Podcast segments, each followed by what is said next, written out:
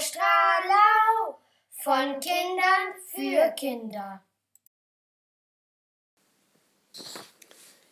Jetzt kommt eine Buchempfehlung von Jette.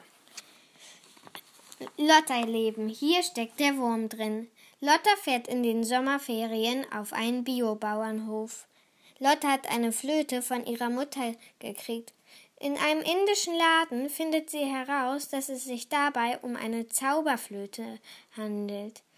Auf dem Biobauernhof beschwört sie mit ihrer Flöte Regenwürmer.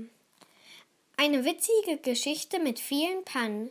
Wenn ihr dieses Buch interessant findet, solltet ihr das wissen. Der Titel ist Lotterleben. Hier steckt der Wurm drin. Die Autorin heißt Alice Panthermüller. Das Buch kostet 9,99 Euro und ist im Arena Verlag erschienen. Es ist für Kinder ab acht Jahren geeignet.